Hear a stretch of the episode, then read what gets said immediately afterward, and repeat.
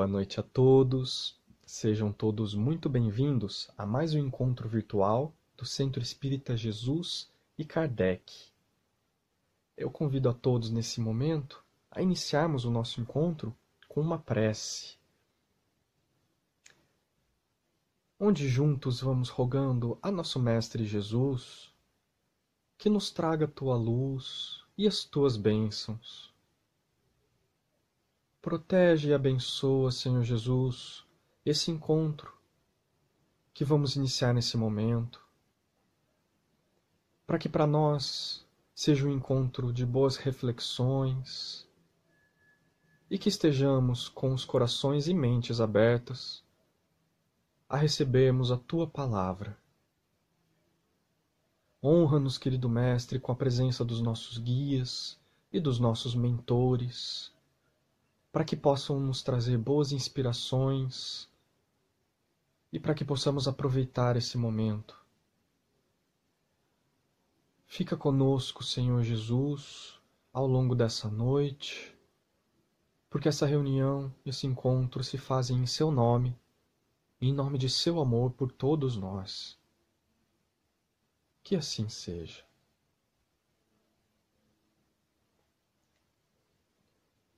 Vamos então recebendo com carinho a nossa irmã Bianca de Nóbrega, que vai expor sobre o tema Bem-aventurados os que são mansos e pacíficos. Olá, meus amigos. Que as luzes do Mestre Jesus Cristo possam estar presentes nesse nosso encontro. E hoje nós vamos falar do capítulo 9, itens 1 a 6 do Evangelho segundo o Espiritismo, e o tema de hoje é Bem-aventurados os mansos e pacíficos. Em Mateus capítulo 5, versículo 4, está registrado que são bem-aventurados os mansos, pois eles possuirão o reino dos céus. Da mesma forma, né, de uma forma semelhante, também em Mateus capítulo 5, versículo 9, está descrito que são bem-aventurados os pacíficos, pois eles serão chamados filhos de Deus. Naquela época em que Jesus encarnou aqui na Terra, né, uma época em que vigorava a lei de Italião, olho por olho e dente por dente, Jesus ele veio trazer para nós uma mensagem de amor. Em Mateus capítulo 5, versículo 21 a 22, está descrito que Jesus recomendou para nós: Não matarás. Todo aquele que matar merecerá ser condenado ao julgamento. Mas também aquele que encolerizar, que significa a mesma coisa que irritar-se, contra o seu irmão, também merecerá o julgamento.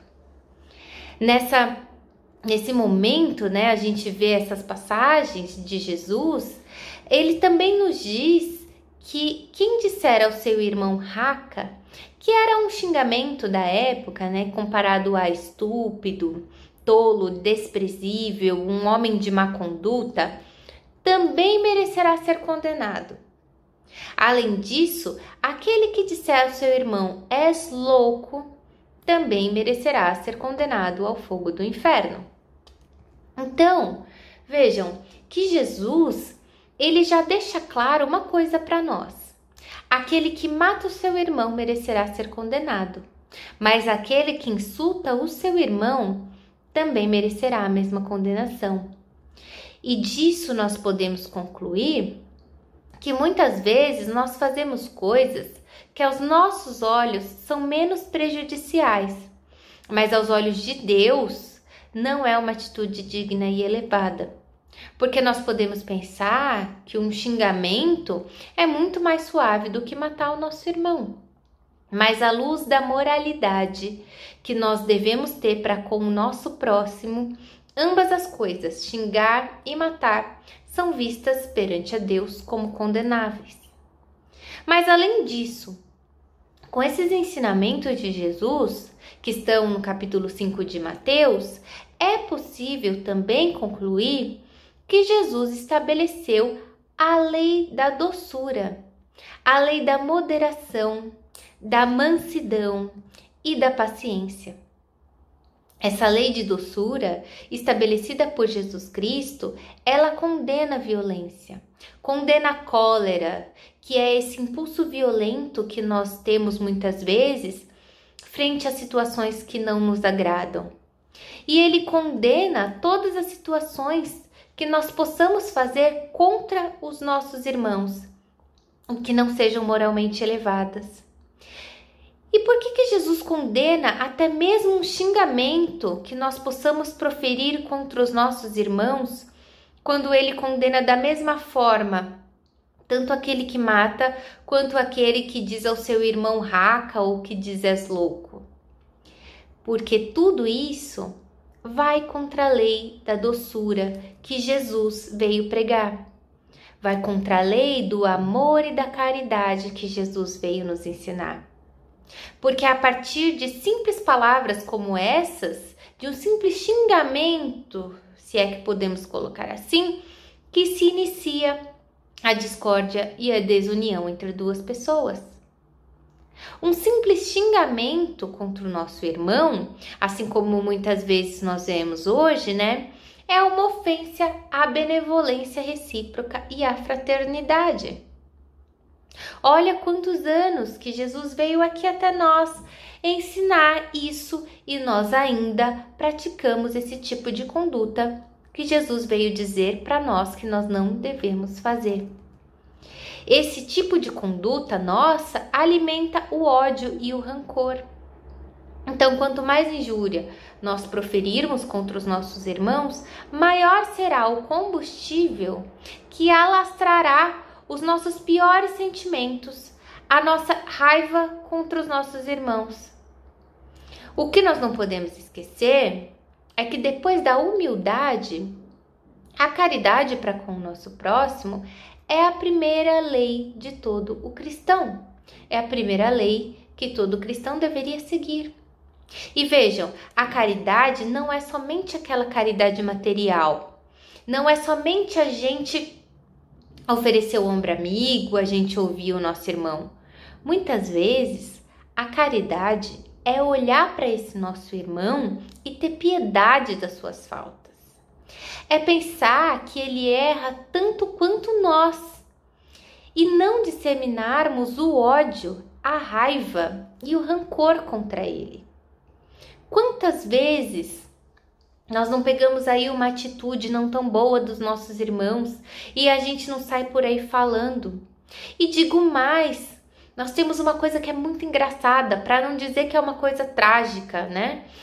Quando nós não gostamos de alguém, muitas vezes e automaticamente, nós queremos fazer com que as pessoas que estão ao nosso redor também não gostem daquela pessoa.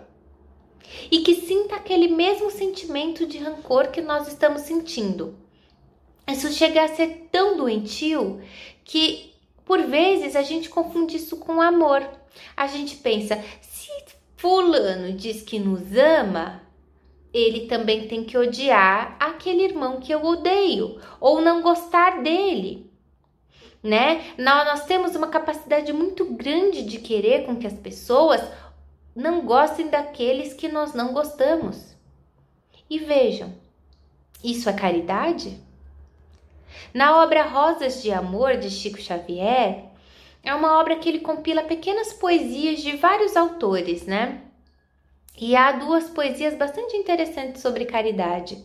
A primeira dela é de Soares Bucão, e ele em breve palavras, ele resume o que para ele é caridade. A poesia se chama Caridade, e ele diz o seguinte: Caridade, socorro ao tormento alheio, ungido de amor fraterno, é primavera que veio em pleno frio de inverno. Na mesma obra, tem a poesia de Marcelo Gama e ele diz o seguinte: Caridade é amor de Deus, apoio aberto e sem fim, que nos conhece os defeitos, mas que nos quer bem mesmo assim. Então vejam o que é a caridade, né? Que a gente pode depreender dessas duas poesias. A caridade é você conhecer os defeitos do seu irmão mas tentar pensar assim como Deus pensa de nós, ter benevolência para com os nossos defeitos, é saber que a pessoa erra, mas ter a caridade de querer ela bem mesmo assim. Na questão 886 do Livro dos Espíritos de Kardec, Kardec pergunta aos espíritos o seguinte: qual o verdadeiro sentido da palavra caridade ensinada por Jesus? E os espíritos respondem que o verdadeiro significado da palavra caridade é a benevolência para com todos, indulgência para com as imperfeições alheias e o perdão das ofensas. Lá está descrito na nota que o próprio Kardec coloca que o amor e a caridade, eles são complementos da lei da justiça. Porque amar o nosso próximo, ser caridoso com o próximo, é fazer a ele todo o bem possível que nós desejaríamos que fizesse a nós mesmos. Segundo Kardec, a caridade não é somente a esmola, mas ela abrange todas as relações com os nossos semelhantes. O homem que é verdadeiramente bom, ele, é, ele procura elevar o inferior aos seus olhos para diminuir a distância entre eles. E se a gente for retomar a passagem é, escrita por Mateus sobre bem-aventurados os mansos, porque eles possuirão a terra, como que nós podemos compreender esse trecho, né? Se Jesus pedia a todo instante para renunciarmos aos bens da terra e nos prometia o céu. Nós podemos compreender, na verdade, isso de duas formas. Primeiramente, o homem, até que ele atinja os bens do céu, ele tem necessidade dos bens da terra para viver. E a recomendação de Jesus é no sentido de que nós não devemos dar aos bens da terra maior importância que os bens dos céus. Se nós pararmos para pensar, aqui na terra nós precisamos dos bens materiais sim para viver. E para tê-los, nós precisamos sim trabalhar e nos esforçar para isso. Mas quanto tempo que nós passamos de nossas vidas correndo atrás dos bens materiais? E fazendo uma comparação, quanto tempo que nós passamos de nossas vidas nos envolvendo com a palavra de Deus, com as suas leis e principalmente quanto tempo que nós gastamos com a modificação da nossa conduta, para que ela diariamente se enquadre naquilo que Jesus recomendou para nós. Eu tenho praticamente certeza que todos nós aqui gastamos muito e muito mais tempo das nossas vidas perseguindo os bens terrenos, esquecendo que a nossa jornada aqui na Terra é uma caminhada espiritual. Quando Jesus ele condena a busca única e exclusiva dos bens terrenos, ele deixa claro que aqueles bens da terra, que até então foram privilégios de poucos, que têm em excesso, enquanto muitos têm escassez, eles serão em um futuro repartidos. Porque ele diz que a justiça será feita, assim na terra como no céu, porque os mansos e pacíficos, eles serão chamados filhos de Deus. Então, quando houver aqui na terra o império por completo da lei de amor, não haverá mais exploração do mais forte pelo mais fraco. E assim será na terra, porque a segunda forma de interpretar a passagem de Jesus, na qual ele promete a nós o reino da terra, é da seguinte forma. Kardec, na obra Gênesis, ele explica para nós sobre a progressão dos mundos. Isso é, ele explica que é, todos os mundos são habitados, mas cada um de acordo com a evolução dos espíritos que lá habitam. Então nós temos os mundos primitivos, que eles são destinados às primeiras encarnações dos espíritos nas fases iniciais de desenvolvimento. Nós temos os mundos de provas e expiações, que são mundos nos quais encarnam os espíritos para expiar os erros de vidas passadas e para passar por provas que vão contribuir para o seu desenvolvimento. Mas também nós temos mundos de regeneração, nos quais os espíritos que ainda têm que espiar, eles superam as suas. Eles, eles angariam forças, na verdade, né? Para repousar um pouco das fadigas da luta. Nós temos os mundos felizes, onde o bem sobrepuja o mal. E por fim, nós temos os mundos celestes, que são aqueles mundos onde há somente o bem, onde o bem reina sobre o mal. Isso aí tudo de acordo com o capítulo 3 do Evangelho segundo o Espiritismo. Há muitas moradas na casa do meu pai. Então, é mundo que começa lá no mundo primitivo, onde habitam os espíritos na fa nas fases iniciais das encarnações, e a partir do momento que aquele, que aquele mundo vai evoluindo, que aqueles espíritos que habitam aquele mundo e que estão ligados a esse mundo vão evoluindo moralmente, aquele mundo automaticamente passa a ser um mundo melhor. Ele entra em uma transição planetária que modifica a fase vibratória na qual está ressoando aquele planeta. E aqui na Terra não vai ser diferente, é a mesma coisa. Nós estamos hoje passando por uma fase de transição planetária, de um mundo de provas e expiações para um mundo de regeneração, e isso tudo que nós vemos aqui, a terra em que vivemos, ainda será um mundo muito melhor para habitarmos. Então é também por esse motivo que Jesus promete a nós o reino da terra, porque aqui será um lugar bom e ainda será regido pela lei do amor, pela lei da doçura e da caridade. Essa é a promessa do Cristo, do Cristo. Os maus serão daqui afastados e aqui ainda regerá a felicidade. Mas isso somente acontecerá plenamente quando nós, espíritos que estamos aqui encarnados, ou espíritos que estão ligados a esse planeta, deixarmos invadir o nosso coração com a benevolência para com os nossos semelhantes, que é fruto do amor ao próximo. E nós temos que lembrar aqui que amar ao próximo é o segundo grande mandamento de Jesus.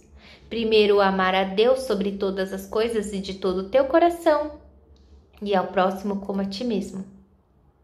Mas assim, Aí vem a pergunta: como que nós podemos fazer para sermos mansos e pacíficos? Na obra A Constituição Divina de Richard Simonetti, ele diz que a mansuetude é a característica do indivíduo que cumpre a lei, que observa a ordem, que respeita o seu semelhante, que superou o individualismo e venceu a si mesmo, superando a agressividade. E esse será o emblema do homem terrestre no sonhado reino de Deus, que todos nós sonhamos com ele, né? E para que nós aprimoremos essa qualidade, na mesma obra ele traz uma dica de Sócrates, que Sócrates já deixou para nós muitos anos antes. Qual é a dica? Conhece-te a ti mesmo. O autoconhecimento ele é muito importante para o desenvolvimento né, das nossas virtudes e das nossas qualidades. Agora, para nós sabermos de fato se nós estamos fazendo o bem ao nosso próximo, nós podemos praticar então uma outra dica, agora de Santo Agostinho, o que ele praticava diariamente. É o que ele deixou descrito na resposta 919A do Livro dos Espíritos de Kardec, que o que é? É a reflexão diária ao dormir. Se houve alguma atitude nossa que feriu o nosso próximo, nós devemos procurá-lo imediatamente no dia seguinte solucionar. Então, o que, que ele fazia? Ele, diariamente, quando ele se deitava, ele repassava todas as condutas que ele teve no decorrer do dia e verificava se aquilo estava de acordo com as leis de Deus ou se algo que ele fez feria as leis de Deus. E assim, além dele conseguir diariamente praticar o autoconhecimento, ele conseguia verificar se algo que ele fez estava contrário às práticas cristãs. Isso nada mais é do que trabalhar o que? A benevolência que produz em nós a afabilidade e a doçura, que são as formas que essa benevolência se manifesta em nós. E como então que nós conseguimos verificar? Porque agora a gente já tem as dicas de como verificar e trabalhar o autoconhecimento e a benevolência em nós. Mas como que nós conseguimos verificar a benevolência no coração dos nossos irmãos, do nosso próximo? Porque nós não devemos confiar nas aparências, né? A nossa vivência nesse mundo, em que nem tudo são flores, ela acaba por nos dar uma estrutura tal para identificarmos as verdadeiras qualidades de um espírito, e digo de um espírito, porque independentemente daquele espírito estar encarnado ou não, ele levará as suas qualidades por toda a eternidade, porque os defeitos e as nossas qualidades não são do corpo que nós carregamos enquanto encarnados, né? Elas são do espírito, que levará todos os defeitos e qualidades aí no decorrer de suas infinitas reencarnações até se depurar totalmente e ser digno de habitar um mundo celestial, de acordo com a sua envergadura moral. Na nota de Kardec, no livro dos Espíritos, na questão 918, ele diz o seguinte: Reconhece-se um homem de bem quando ele pratica a lei do amor, a lei da justiça e da caridade na mais completa pureza. E se esse homem fizer um exame detido de consciência, ele vai ver que de fato não há nada para dizer sobre ele e que ele fez todo o bem que ele podia fazer. Ele faz o bem sem esperar recompensa e sem distinção do bem que ele está fazendo, sem distinção para quem ele está fazendo bem. Então, de nada vale uma falsa aparência de bondade e de benevolência, porque Deus, ele sabe exatamente o que se passa no nosso coração. Nós podemos enganar o nosso irmão, né, o nosso próximo, mas nós nunca enganaremos a Deus, que sabe de tudo e de todas as coisas. Não adianta nós termos um sorriso nos lábios, mas um veneno no coração. E também não adianta nós sermos mansos e pacíficos somente quando nada nos aflige. Mas que ao menor sinal de contrariedade a gente já vai lá e lança o veneno sobre as pessoas. Que por detrás da pessoa fala horrores sobre ela, mas quando está perto, vai lá e finge um falso amor, uma falsa preocupação, um falso gostar. Jesus, ele não veio ensinar isso para nós. Não é isso que Deus espera de nós. É claro que assim, a gente tem que ter isso, isso bem, bem claro, né? Nós não, não iremos simpatizar com todas as pessoas. É uma ilusão a gente pensar que isso vai acontecer. Ainda mais aqui na Terra, que nós não temos somente espíritos perfeitos, né? Aliás, nenhum de nós somos perfeitos. Se fôssemos, nós não estaríamos aqui ainda nesse mundo de provas e expiações que está a caminho de ser um mundo regenerado. O que determina sermos pessoas benevolentes ou não, não é o fato de nós termos que gostar de todos, mas sim o fato de não usarmos a maledicência para falar do próximo ou para prejudicar o nosso próximo. Não basta que a gente tem uma fala muito bonita, que só transmite o bem, sendo que o nosso coração não é condizente com isso. Jesus ele quer mais de nós e nós podemos fazer mais. Jesus, ele quer que os nossos sentimentos, os nossos pensamentos, as nossas atitudes, elas sejam efetivamente condizentes com a paz, com o amor e com a caridade. Jesus não veio a, aqui, né, para aplaudir e disseminar uma fábrica de, pró, de hipócritas. Ele não veio. Nós devemos ser de fato aquilo que nós estamos buscando, que eu tenho certeza que todos nós aqui estamos buscando sermos pessoas melhores. Nós devemos de fato ter o coração aberto para o bem, para a paz e para o amor sincero. Aquele que de fato é uma pessoa boa, uma pessoa benevolente, é aquela pessoa que nunca se contradiz. Ela efetivamente fala e age de uma forma com que todos percebam a bondade nela. Agora, se a pessoa fala de uma forma e age de outra, coisa boa, a gente já pode perceber que ali a gente não tem. Na obra O Livro da Esperança, ditado por Emmanuel, da psicografia do Chico Xavier, está descrita uma passagem de Mateus, do capítulo 9, versículo 6. na qual ele retrata que Jesus diz que a benevolência para com os nossos semelhantes é fruto do amor ao próximo, que produz a afabilidade e a doçura, que são as formas de manifestar a benevolência. E nos comentários de Emmanuel a essa passagem de Mateus, ele diz que na nossa vida nós temos muitas ocasiões que surge a indignação, a raiva, a discórdia, mas independentemente da situação que nós estivermos passando, nós devemos sempre parar para refletir antes de falar. Trabalhar em nós esse tipo de empatia, que seria aí no, nos colocar no lugar da pessoa que está sendo alvo daquelas palavras. Nós temos que pensar que a raiva, em qualquer momento, ela é um empecilho à elevação da vida. Então nós temos que barrar, assim que nós percebemos esse sentimento nos aproximando de nós. O silêncio, muitas vezes, é a melhor arma que nós temos. E trabalhar constantemente o controle das nossas emoções para que elas sejam sempre lastreadas de discernimento e equilíbrio. Essas características são as características de uma pessoa mansa, daquele manso e pacífico que vai herdar o reino da terra.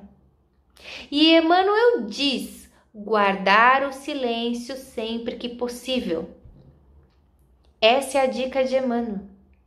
Mas também, meus irmãos, não basta a gente só silenciar é aquilo. É preciso também a gente desfazer alguns enganos, a gente limpar alguns raciocínios, algumas ideias pré-concebidas, porque a verdade, ela é sempre um clarão que deve pairar sobre todos nós.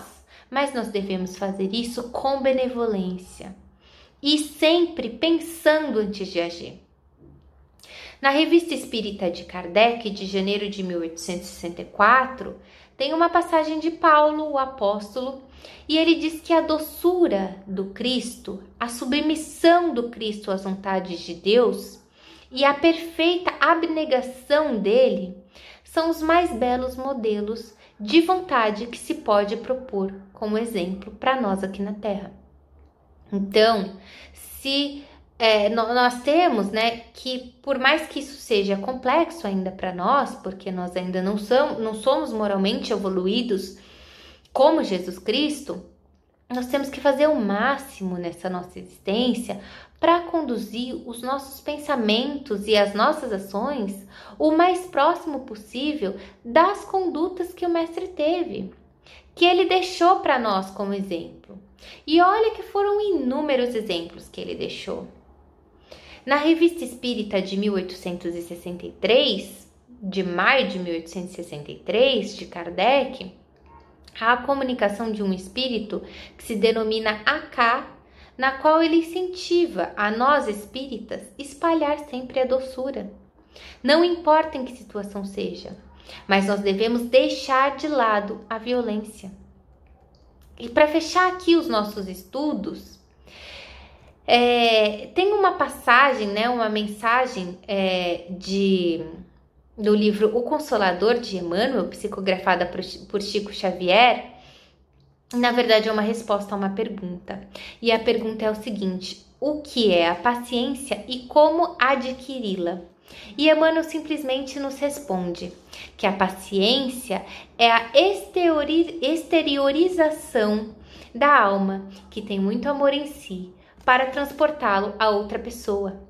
Um amor fraternal que considera todas as pessoas como irmãs em qualquer circunstâncias e sem qualquer distinção. Nós conseguimos essa virtude da paciência, porque ter paciência é uma virtude, através da nossa iluminação espiritual. E para isso, o trabalho deve ser realizado primeiramente conosco contendo os nossos impulsos e considerando sempre que a disciplina é a mãe do aprendizado, para que a paciência um dia seja um ato espontâneo em nós.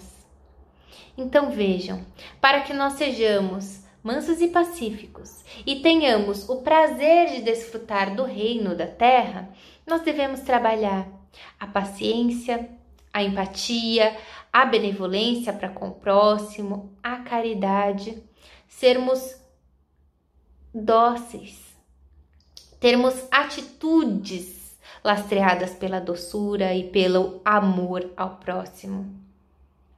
E essa, esse, na verdade, né, deverá ser o nosso grande objetivo aqui na Terra, sempre buscarmos sermos mansos e pacíficos.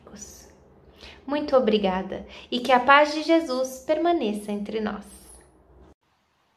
Agradecemos a nossa irmã Bianca pela exposição do tema dessa noite e vamos então encerrando o nosso encontro com mais uma prece. Onde agradecemos a nosso querido Mestre Jesus pela oportunidade que tivemos essa noite de nos reunirmos em torno da tua palavra. Obrigado, querido Mestre, por esse momento, por nos dispormos a debruçarmos sobre os teus ensinamentos e pedimos que nos dê a tua luz e a tua paz, que nos acompanhe ao longo da nossa semana, nos auxiliando a nos melhorarmos. Obrigado mais uma vez, querido mestre, por essa oportunidade.